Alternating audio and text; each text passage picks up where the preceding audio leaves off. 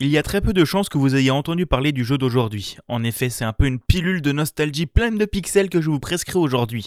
Ce jeu est un des premiers jeux que j'ai fait à l'époque sur l'ordinateur Windows XP de mon papa.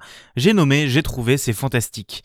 Édité en France par Gallimard Jeunesse, J'ai trouvé c'est fantastique nous place dans une chambre d'enfant peuplée de trois univers différents.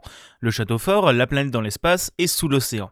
Ils seront tous composés uniquement de jouets ou d'objets de tous les jours, mais qui forment bien entendu un ensemble cohérent.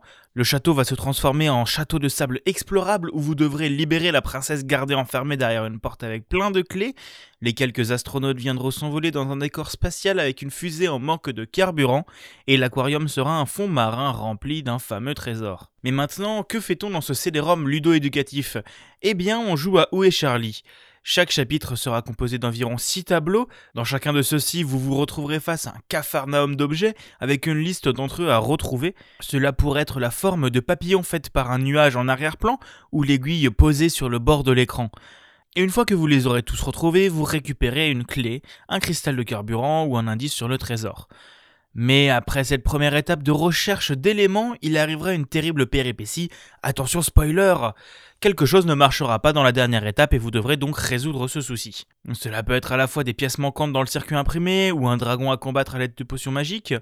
Et vous voici donc parti à la recherche d'éléments à la fois directement dans les décors du jeu, mais aussi dans les tableaux précédemment explorés. Même si le jeu est plutôt vieux, ses graphismes restent plutôt agréables, avec des objets quand même photoréalistes. Bon, bourré de pixels, mais faut pas le dire et avec de très bonnes idées pour cacher des détails dans les décors. J'ai quand même bien galéré par moments à retrouver ce qu'on me demandait de chercher.